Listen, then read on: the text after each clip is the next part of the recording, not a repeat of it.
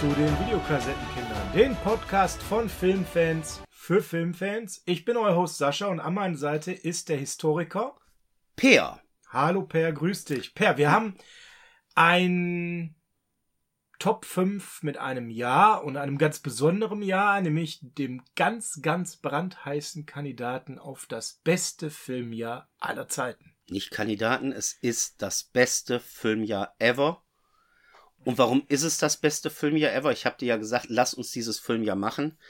Weil mir ist aufgefallen, dass viele Filme, die wir besprochen haben, genau in diesem Filmjahr entstanden sind. Und ob eine Top 5 reicht, bin ich mir gar nicht so sicher.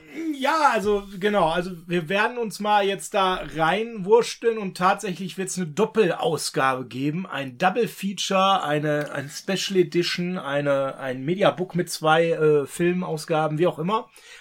Denn wir haben festgestellt, 1984, um das Jahr geht es, Per. Das beste Filmjahr ever.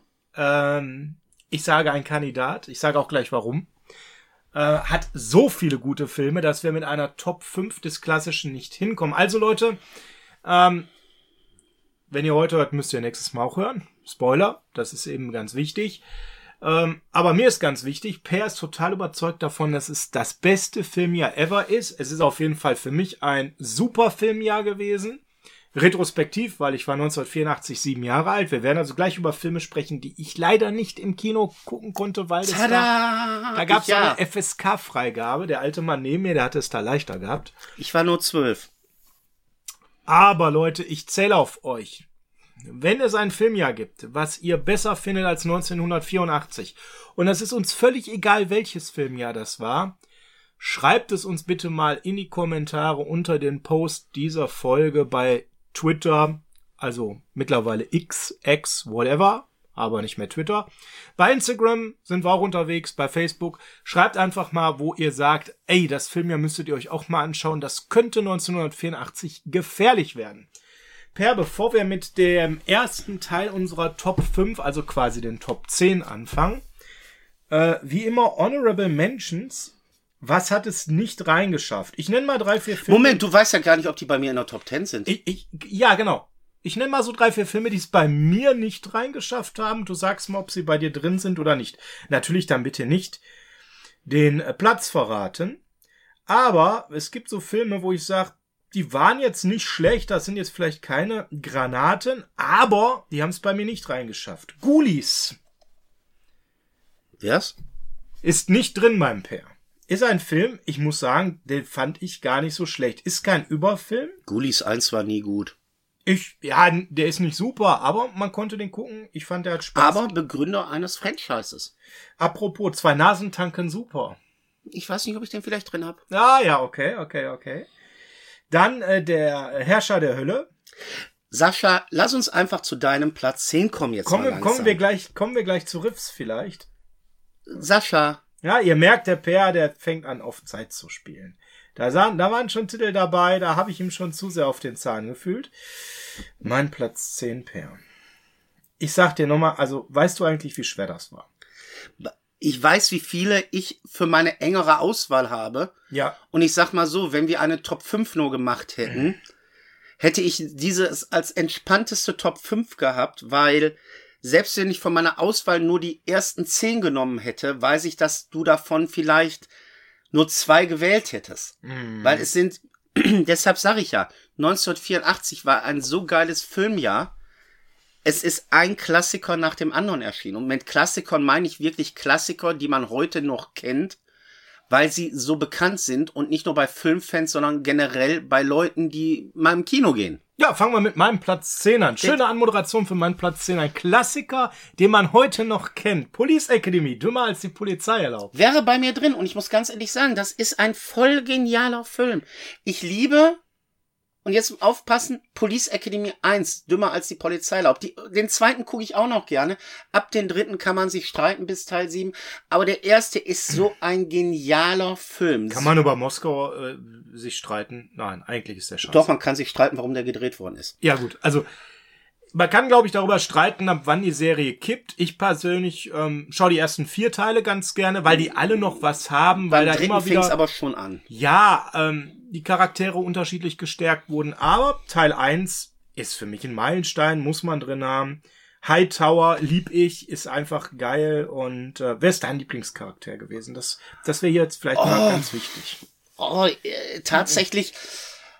Mahoney. Ich, nee, Mahoney noch niemals und auch nicht äh, Michael Winslow. Jetzt kommt's, jetzt kommt so der frühpubertäre Pair vielleicht durch. Ah, ich hatte immer ah, einen ah, Blick ah, bei, Pe ich hatte bei äh, Beverly Hills Cop 1 und ich muss ganz ehrlich sagen, das war, weil ich wirklich die Frau in den Filmen, die damals rauskamen, wirklich super gemocht habe. Kim Cattrall war wirklich ja, so mein Schatzi. Ja, der, der Mann ist Sex and the City Fan gewesen. Nein, gar nicht. Aber äh, so Sachen wie äh, Big Trouble in Little China, wie Mannequin. Es ist in der Zeit eine Frau gewesen, die sehr von Natur aus schön war, sehr ansprechend war. Ähm, ich habe die wirklich gern gemocht. Äh, wenn man von der Stammcrew geht, was ist mein Lieblingscharakter? Ich glaube, es war wirklich dann, ähm, wie hieß er noch? Leider zu früh verstorben, der Waffennah. Ah, ja. Tackleberry. Tackleberry. Ja, Tackleberry. Ja. David Gruff. Ja. Das war so ein Charakter, den ich immer irgendwie total toll fand.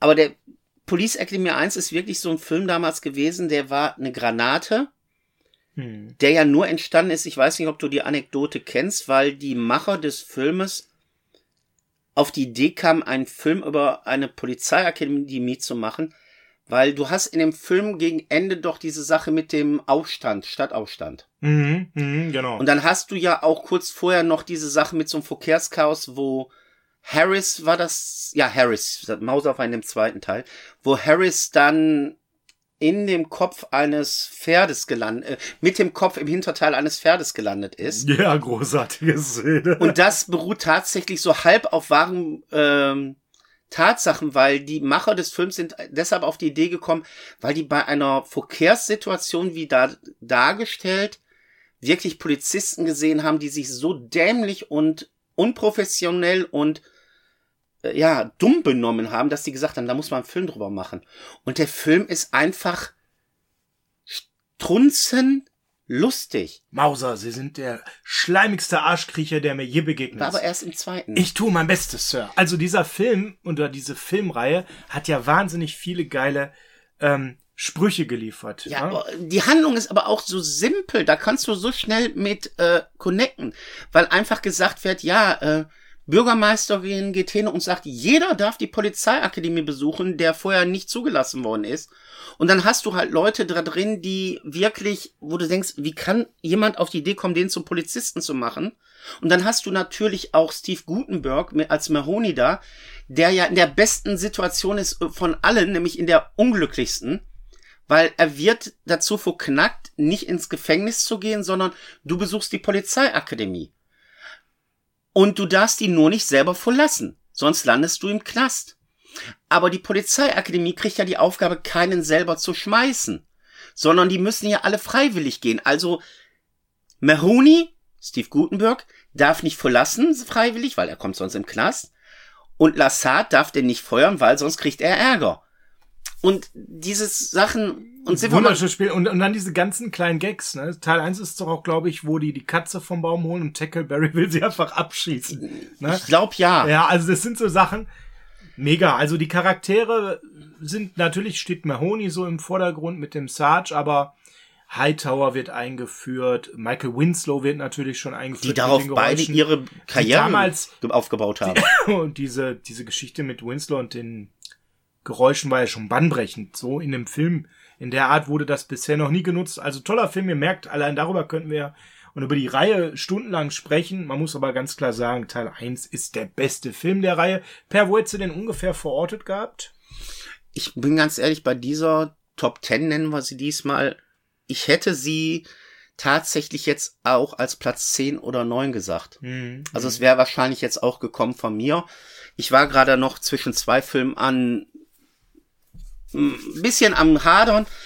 Du hast es mir damit leichter gemacht, was ich als Platz 10 nehme. Ja, hau raus. Und zwar etwas, was auch damals für mich total neu war, nämlich Trash-Filme, die wirklich Trash waren, aber kultig.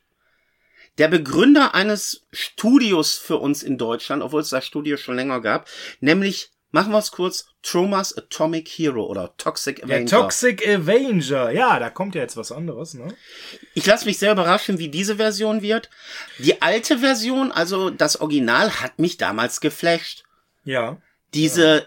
Strunz harte Gewalt, ich sag, warum sage ich euch eigentlich mal Strunz? Diese Gewalt, dieser Humor, dieser Sexismus, der natürlich auch in dem Film drin ist, oder die Sexiness, je nachdem, wie man es sehen will, mit der Verbindung einer Superhelden-Story im Horrorgenre hinein. Das Ding hat mich damals geflasht. Und du hast ja auch auf dem Cover ein Bild gehabt, wo du denkst, was gucke ich da gleich? Hm, ja, ja, definitiv, definitiv. Und wie gesagt, die Gewalt war ja auch in dem Film, auch wenn man die damalige FSK 18 Version als abgeschwächt nehmen darf, die war ja trotzdem massiv gegeben. Ja, der Film war nicht ohne. Das hat ihn ja aber auch so ausgezeichnet. Es ähm, ist ja so dieses drüber Humor, albern, trashig, dann natürlich die, äh, die zotig, das zotige, dann natürlich auch so die Bühne, die Masken, die alle so diese, diese fehlende Budgetgeschichte schon rüberbrachten, schonungslos, kombiniert mit harter, harter Gangart. Ja. Und ich kann auch jeden nur empfehlen, wenn es wirklich jemanden geben sollte, der Atomic Hero Toxic Avenger nicht kennt, der sollte wirklich als erstes dann auch den ersten Teil gucken, weil wenn du mit dem vierten anfängst, hast du, glaube ich, echt ein Problem. Dann wirst du zu sehr drüber sein aber der sollte man wirklich mal gesehen haben. Und ich lasse mich auch wirklich überraschen, wie man dieses schnoddrige, dreckige, zotig brutale des Originals in dem neuen Remake reinbringen wird. Ja, das wird auch noch mal irgendwo ein, ein Spagat sein. Also das, was man bisher hört, ist sehr vielversprechend, aber Atomic Hero machen wir uns mal nichts vor, das ist ja auch die, die Troma-Benchmark. Also wer mal überhaupt sich mit Troma auseinandersetzen will, sollte mit Atomic Hero erstmal gucken, ob er dafür bereit ist. Es gibt viele schöne Troma-Filme. Immer unter der Prämisse, dass man offen für die Machart ist, weil die schon sehr speziell war. Wie auch äh, Police Academy, die schlechte Nachricht, können wir das hier leider nicht streamen. Das ist halt manchmal so im Leben. Aber man kann es garantiert günstig kaufen. Ja, also. Definitiv. Also ich sag mal so, allein Police äh, Academy, ich habe die komplette Box. Ja, und eigentlich gucke ich nur die ersten drei. Bei dem vierten, fünften, sechsten, siebten wird es dann schon schwerer, aber selbst diese habe ich für in der Special Edition Variante für einen Zehner gekriegt. Mm, mm. Also da sollte man eigentlich keine Probleme haben. Sämtliche Filme, die wir heute erwähnen, kriegt man auch mittlerweile alle günstig zum Kaufen. Guckt ruhig bei Wer streamt es online nach. Da wird man garantiert fündig, wenn es den irgendjemand äh, anbietet. Ansonsten, ich sag mal, jeden Film werdet ihr günstig nachgeworfen kriegen. Kommen wir zu etwas völlig anderem. A Now to Something Completely Different ist nicht aus dem Jahre 1984. Das ist richtig, aber Footloose ist es. Loose, Footloose. Ah, und so fort. Man muss nur den Titel nennen. Und auch da war ich im Kino drin. Leute, der Film ist geil. Bringen wir es auf den Punkt. Kevin Bacon lange bevor ich Kevin Bacon Fan war, in einem Tanzfilm, der, und, und jetzt ist das Schlimme, es gibt ja doch noch ein, zwei richtig gute Tanzfilme, aber der für mich zu den Top 3 Tanzfilmen aller Zeiten gehört. Und das ist ein Film aus 1984, den ich granatenstark finde, den man bei Paramount Plus tatsächlich auch in der Flat sich reinziehen kann. Wer die also zufällig abonniert hat, gönnt euch. Ja, was soll ich groß sagen? Also, es ist jetzt nicht so, dass so ein, so ein Tanzfilm groß von einer Handlung lebt, ne? Also. Wobei Kevin, die Handlung schon sehr kurios ist. Die ist schon sehr kurios, da sollten wir kurz drauf eingehen. Also Kevin Bacon ist äh, ein, ein hängengelassener Sohn ohne Vater, der musikbegeistert ist, ja, und äh, ist mit seiner Mutter dann äh, in eine Provinz gezogen aus, ich glaube Chicago war es, Großstadt, ja, und eckt dort in diesem sehr konservativen Städtchen an, weil er ist ja der coole Junge aus der Großstadt, der voll den Groove hat. Und in dem Dorf haben die alle halt massiv Stöcker im Popo, ja, ganz tief. Und ähm, ja, aber mit dieser Begeisterung fürs Tanzen ähm, ist er sehr schnell so ein Außenseiter. Ja, aber das Problem ist ja noch ein ganz anderes. Besonders. Du darfst da nicht tanzen. Besonders, dass der Reverend dann eben sich für das Tanzverbot stark macht. Ja, sehr Tanzen glaubhaft. ist verboten. Sind wir mal ganz Dörfchen, ehrlich, ja? die Handlung ist strunzend, boah, schon wieder strunzend. Die ist einfach nur dämlich. Die Charaktere sind einfach so, aha. Aber das, was diesen Film rausreißt, ist das, was du sagst. Also die Charaktere sind, uh, aber die Schauspieler sind, mm. Ja, Moment, ich rede nicht von den Schauspielern. Kevin Bacon und Laurie Singer als zufällig die Tochter des Verbotsmannes, die sich total in Kevin Bacon verliebt. Also ihr merkt schon, wir sind komplett in der Trash-Ecke bei der Story. Sind wir mal ganz ehrlich, Egal. warum war ich in diesem Film damals drin als Zwölfjähriger? Es war dieses Lied, es war das Musikvideo, was bei Formel 1 gezeigt worden ist. Absolut. Und äh, du wolltest den Film, eigentlich hast du dir, und das habe ich eigentlich danach nur noch ein einziges Mal gehabt mit Gangsters Paradise, du wolltest in ein 90-minütiges Musikvideo gehen. Ich habe Footloose mir nur angeschaut mit meinem Bruder, weil wegen dem Lied. Und ich liebe diesen Film. Ich liebe Kevin Bacon in der Rolle des Ren McCormack. Ich liebe Laurie Singer als Ariel, die sich in ihn verliebt. Selbst äh, John Lithgow, der ist ja auch kein No-Name, der den Reverend spielt. Nein. Der ist ja ein sehr, sehr bekanntes Gesicht, der in vielen Filmen mitgespielt hat. Ähm, also das Ding ist gut besetzt. Na, das Ding macht Spaß, das muss man einfach sagen. Es ist ein gute Laune-Film und das ist in der heutigen Zeit eigentlich nie verkehrt. Okay, dein Platz 9 ist Footloose.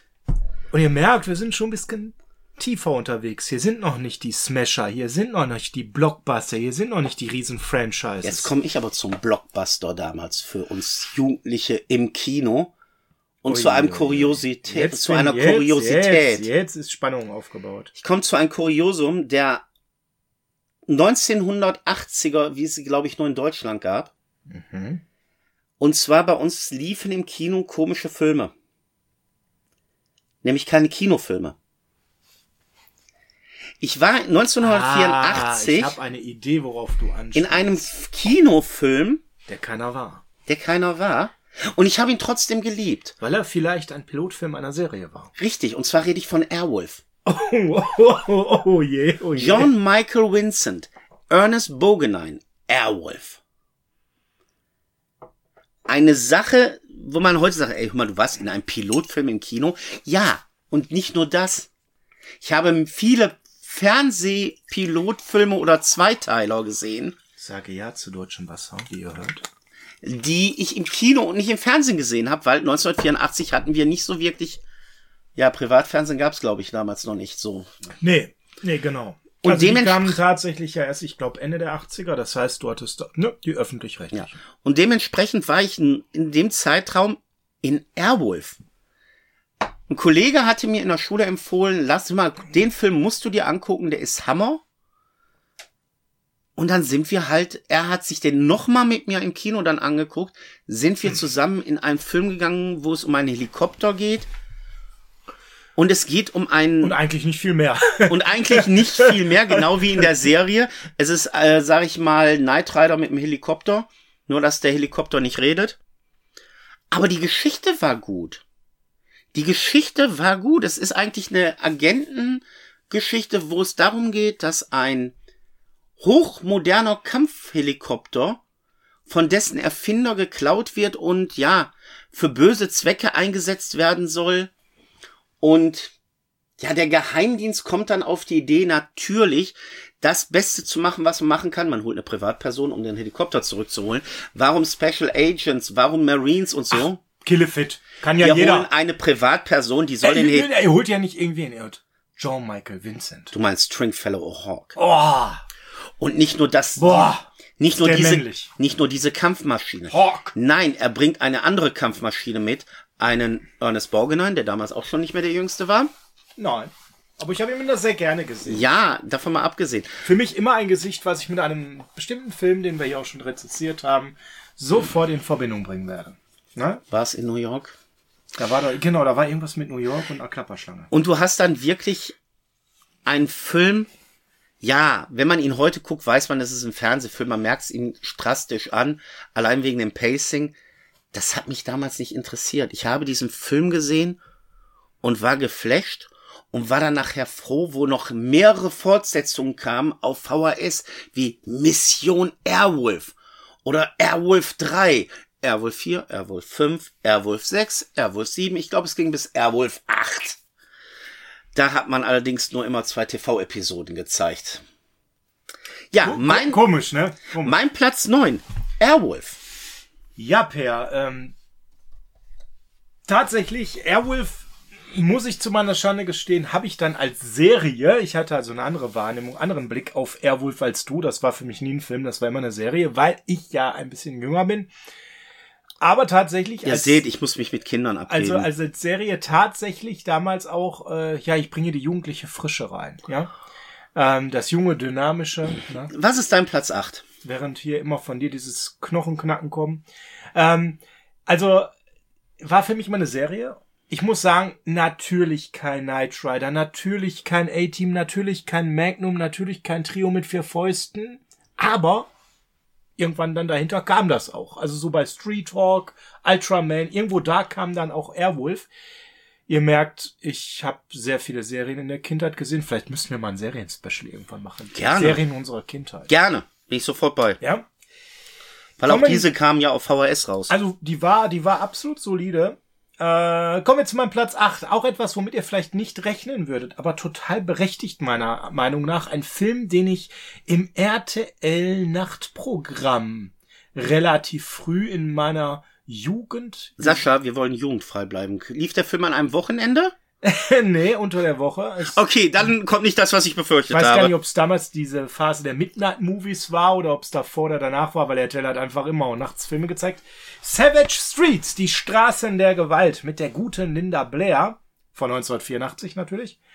Ähm, ist jetzt nicht Troma-mäßig, aber ein bisschen äh, tatsächlich so eine Kombination aus Troma und Footloose, wenn man so will, nämlich die Kostüme und die Kleidung ist wie bei Footloose.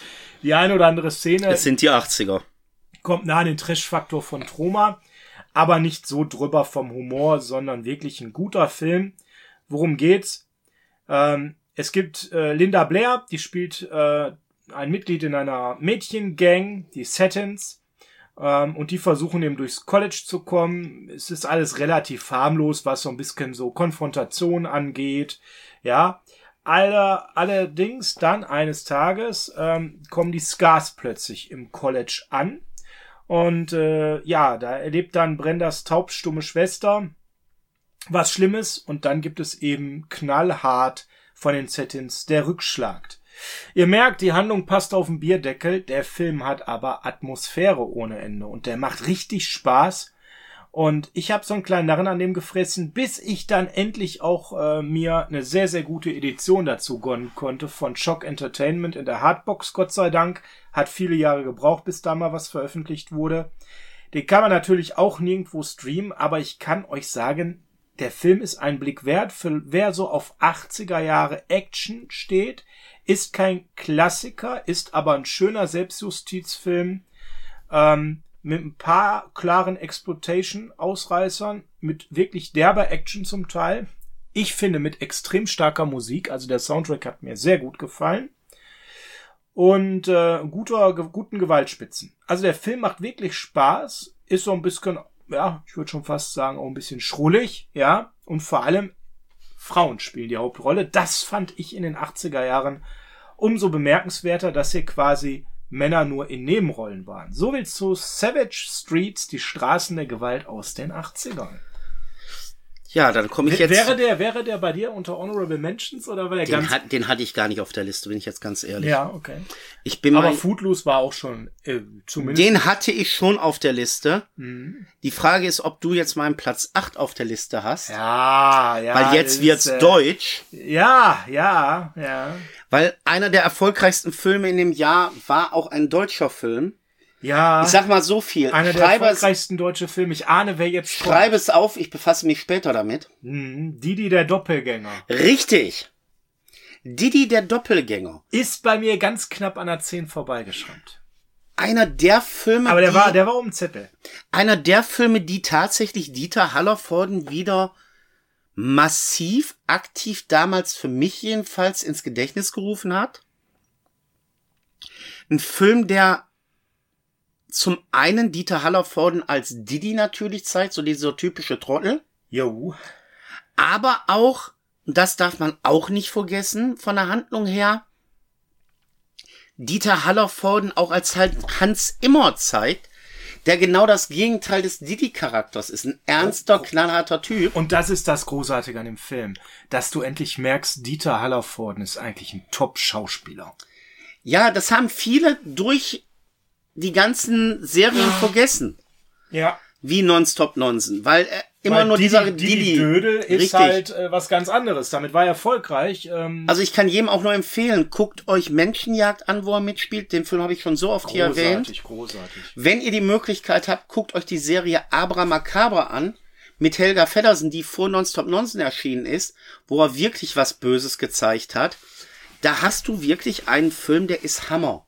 Also absolut, bin komplett bei dir. Den muss man eigentlich mal gesehen haben, Didi der Doppelgänger. Weil du hast hier so einen, diesen, diese typische Battle, Knabe und Königsgeschichte. Du hast da diesen knallharten Konzernchef Hans Immer, der einen Doppelgänger sucht, findet den in Didi, weil er will ihn an seine Stelle setzen. Allein aus dem Hintergrund, man will was Böses von mir und weißt du was, dann lassen wir den Doppelgänger draufgeben und ich bin gut raus.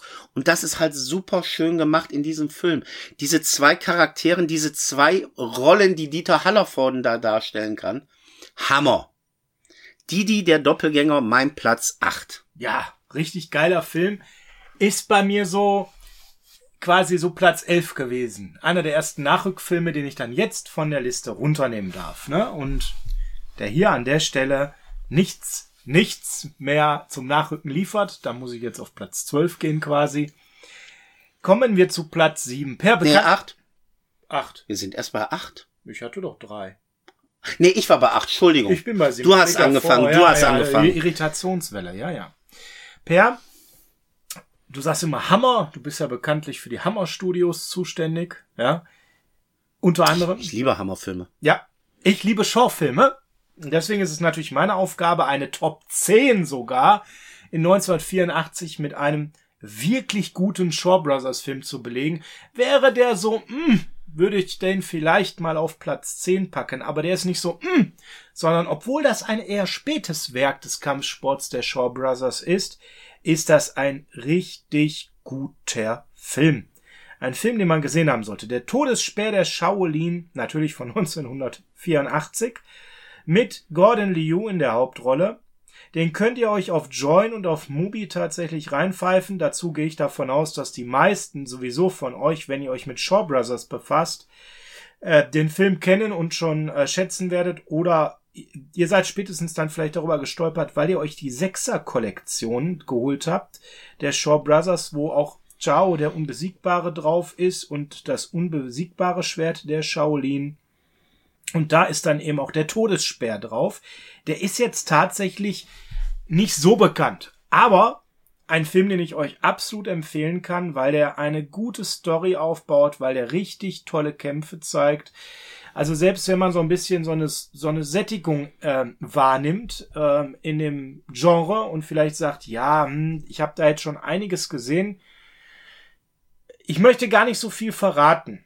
Aber ich kann an der Stelle sagen, das ist eine Produktion der Extraklasse. Der Film handelt von sieben Brüdern, die äh, in eine Falle gelockt werden äh, und nur zwei der Brüder überleben. Fünf gelten als tot oder verschollen.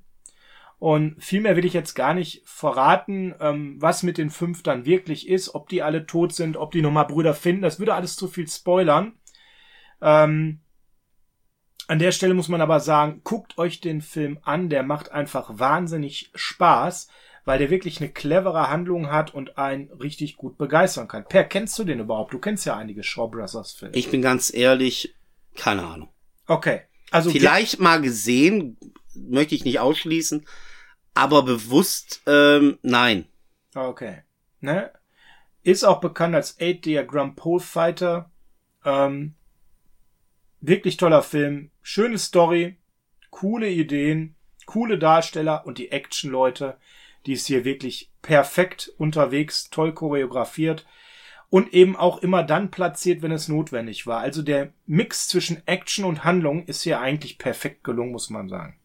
Also immer wieder die Spannung wird gekickt. Musik ist tatsächlich hier an der Stelle auch für einen Shaw Brothers Film überdurchschnittlich. Das ist ja sonst gerne mal so ein bisschen drunter gewesen.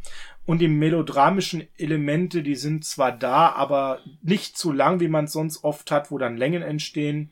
Auch ein bisschen Komik dabei. Müsst ihr euch auf jeden Fall mal anschauen. Gut, Mein dann kommen, wir jetzt, sieben. dann kommen wir jetzt zu meinem Platz 7, ein Film, der etwas bekannter ist. Ich sag mal, ich, ich werde jetzt ein Geräusch von mir geben und du wirst sofort was ich, wissen, glaube ich, was ich meine. Bibo, Bibo, Bibo. Ah, da kommt mal ein neues Jackett. Richtig! 1900, FBI und KGB. 1984 ist ein Film rausgekommen in Deutschland, der 1983 gedreht worden ist. Aber auch dessen Fortsetzung von 1984 dann auch noch kam mit dem Teil 3. Und zwar Aces Go Places Mission, Mission, Mad Mission Teil 2. Der Mann von der Bond Street. Das war Teil 3. Ah, okay. Teil 2 ist der durchgeknallteste in meinen Augen von allen. Und zwar, das ist der mit den kleinen Robotern, mit den großen Robotern, mit den ferngesteuerten Autos. Großartig. Großartig. Wir reden halt, Ah, wir reden hier wie von, kannst du den so tief bringen? Den habe ich viel höher. weil es noch viel bessere Filme gibt. Ja, aber den, ha- also das, ah, ich liebe diesen Film. Du hast halt hier Hatung, Hatung. Hatung, genau. Karl Macker als Cody Jack, der Mann, weiße, Hadda, ne? der weiße Handschuh mit äh, Sam Hui. Äh, das Ding ist eine Granate gewesen damals. Das ist jetzt nicht, Absolut. du weißt zwar irgendwie nicht, worum es in dem Film geht, weil es ist ein reiner Action-Klamauk-Film mit nur aus Gimmicks bestehend. Aber das ganze Ding, als ich das das erste Mal als jugendliches Kind gesehen habe, hat mich so geflasht, so weggehauen. Mit diesem ganzen irrwitzigen Humor, mit diesen ganzen äh, ja, technischen kleinen Affinitäten. Wie gesagt, mit diesen kleinen Robotern, aus denen ein großer Kampfroboter wird, mit den, ähm, mit diesen äh, Spielzeugautos, die dann gegen große Autos in den Kampf ziehen, mit Karl Macker als Cody Jack, wo du haargenau weißt, wieso sieht Cody Jack aus wie Kojak und wieso heißt der so ähnlich. Dann die Frau von ihm, Hatung. Hatung, Das Ding, Hatung, Hatung. das Ding ist einfach nur wir überzogen, aber gleichzeitig spaßig, unterhaltsam. Du hast eigentlich kaum eine ruhige Minute in dem Film, wo du mal ausruhen kannst. Das Ding haut dich weg. Und war der erste noch ruhiger, drehen die beim Mad Mission 2 absolut richtig übelst auf. Ja, oh, wobei der erste auch schon großartig war. Der erste war auch großartig, ganz klar. Aber das wird in meinen Augen durch Teil 2 nochmal getoppt. Dann in dem Jahr ist ja dann, den du ja gerade erwähnt hast, Our Man from Bond Street, unser Mann aus der Bond Street mit Mad Mission Teil 3 erschienen. Der ja das ganze James Bond Genre ab Absurdum führt. Großartig. Gefolgt von Mad Mission 4, ähm, You Never Die Twice heißt der, man stirbt nicht zweimal äh, wo dann die Indiana Jones Geschichte ein bisschen persifliert wird, der auch noch super ist. Und leider hat man bei Teil 4 einfach aufgehört, die Serie fortzuführen. Warum auch immer. Ich hätte mich gerne über eine weitere Fortsetzung gefreut. Also die Luft war nicht raus, natürlich. Wobei es gibt tatsächlich noch eine halbe Fortsetzung, um das mal zu erwähnen, weil wir die in unserer letzten Folge mit Jackie Chan erwähnt haben, und zwar die Lucky Stars. ja, das ist Weil so ein, so ein Spin-off quasi. War eine Hälfte der Lucky Stars hat mit einer Hälfte von Matt Mission, nämlich Cody Jack und Hatung, Hatung, Hatung, Hatung. Kommt ähm, wieder, da kommt sie, Hatung. ja, ein Spin-off gedreht. Äh, Lucky's, äh, die Lucky Stars treffen auf Aces Go Places. Leider in Deutschland nie erschienen und ich bin ganz ehrlich, aufgrund fehlender Synchronsprecher sollte man den auch nicht mehr erscheinen lassen. Das wäre, glaube ich, nicht mehr so witzig. Aber mein Platz 7 ist Mad Mission 2. Ah. Eine hammerharte Comedy-Action-Asien-Granate. Ja, richtig geiler Film. Platz 7 Mad Mission. Habe ich höher gehabt, Per. Habe ich in den Top 5 gehabt. Ich will jetzt mal nicht sagen, auf welchem Platz, aber hatte ich ein bisschen höher. Per. Das ist abgedrehte Action. Kommen wir zu knallharter, ernster, völlig unreflektierter Action auf meinem Platz 6. Reden wir von Canon-Films? Wir reden von Canon, ich bin total drüber Film. Was kommt jetzt? Ja, der Auftakt einer sehr erfolgreichen Reihe. Chuck Norris. Es ist Zeit für Chuck Norris Witze. Gott. Du Missing weißt, Chuck Norris ist kein Honig. Er kaut Bienen. Ja, ja. Chuck Norris macht keine Liegestütze, sondern er drückt die Erde weg. Äh, Missing Moment, in Action. Chuck Norris kennt keine Ebbe und Flut. Ebbe und Flut kennt Chuck Norris. Ja, ja, ja, ja. Missing in Action, Per. Mein Platz 6 und ich weiß, der Film ist hochstreitbar.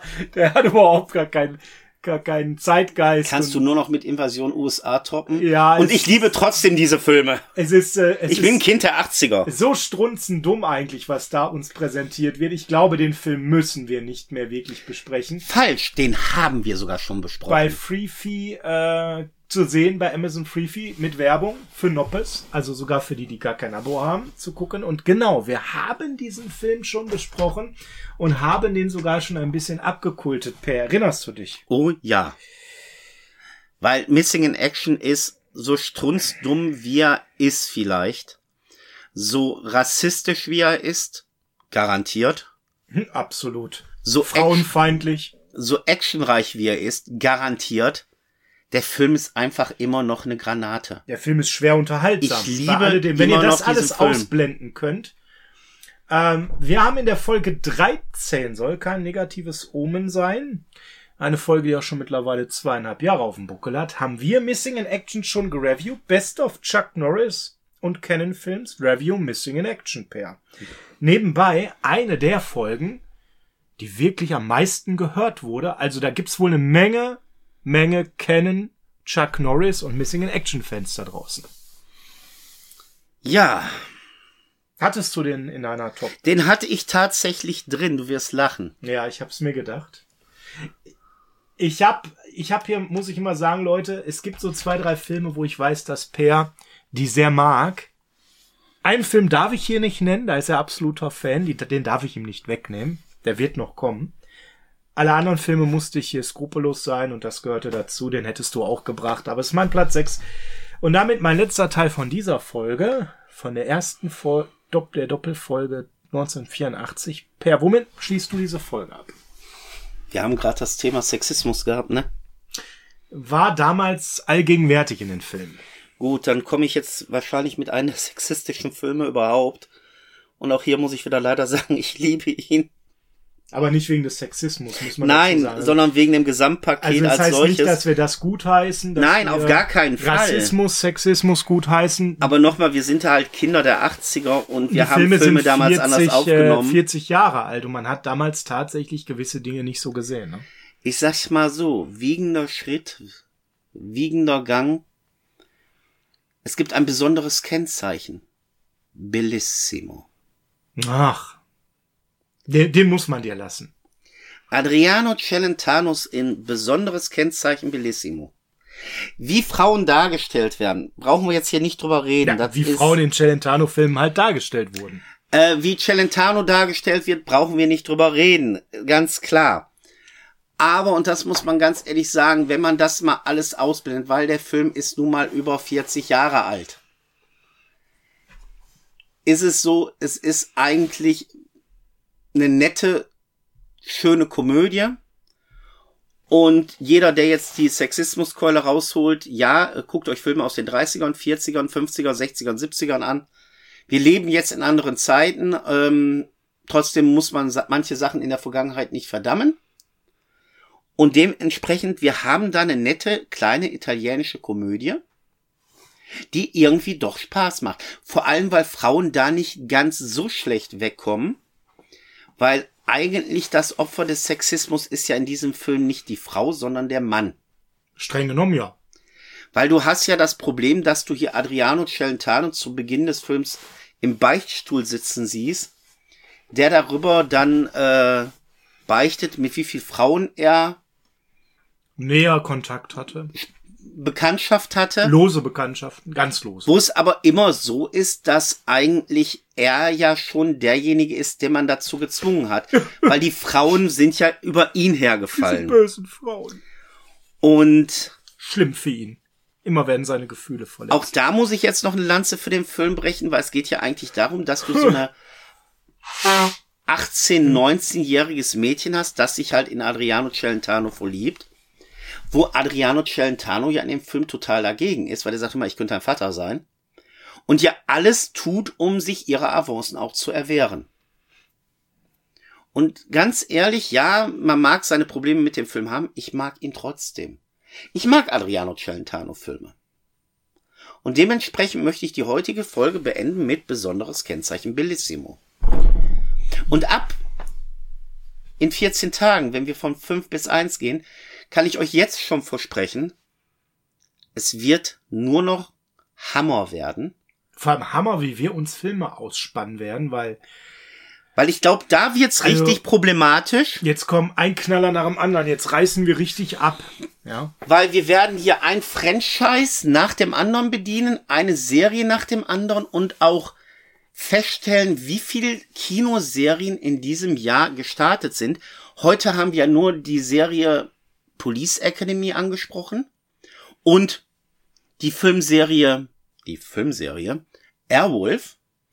Aber nächstes Mal, und das kann ich euch jetzt schon versprechen, werden wir im Triple-A-Bereich nur noch festlegen. Also die ganze Top 5 bei mir sind alles Filme, wo ich sage, die würden in vielen anderen Jahren, äh, wenn sie bei jetzt bei mir auf 5 sind, erster oder zweiter sein. Ich Und das ist, das ist so die Besonderheit, wo wir gesagt haben, boah, das Jahr ist so stark. Filme, die wir jetzt auf 8 oder 9 haben, äh, wären in anderen Jahren locker in der Top 5 gewesen. und das ist es nämlich.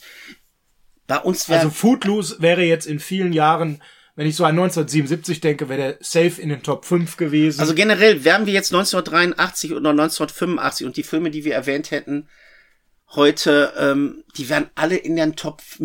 Ja, wir hätten uns darum gestritten, wer darf Footloose nennen, wer darf Missing in Action nennen, wer darf Police Academy nennen, Ihr merkt ja, wir wer darf Dieter Genau, Hallervorden, wir- die die der Doppelgänger wir nennen. klauen uns kaum Filme, weil so viel Auswahl da ist. Und selbst, ja, du hast mir den ersten Film mit Police Academy geklaut, wo ich normalerweise gesagt habe, verdammte, ah, wie schei, jetzt muss ich mir einen neuen raussuchen, was fällt mir denn jetzt ein? Ist es so, ja, nimm den doch. Nimm den doch, ich habe noch so viel in der Hinterhand. Und ihr werdet, im zweiten Teil kommen wieder Ich die Honorable dir. Mentions kommen zum Schluss und da werdet ihr merken, ey, da sind noch Knaller dabei mit Top-Hauptdarstellern.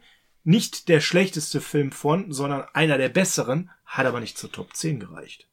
Also ihr merkt, heißer Kandidat 1984, aber ich erinnere noch mal an unseren Aufruf. Habt ihr ein besseres Filmjahr für euch persönlich? Es geht ja nur um eure Meinung. Schreibt es uns einmal in die Kommentare zu dem Post von dieser Folge. Wir freuen uns sehr drauf und damit ist die Folge zu Ende, Per. Nee, und wer noch mehr über Missing in Action sehen will, schaut unsere Folge 13. Oder hört sie auf Spotify.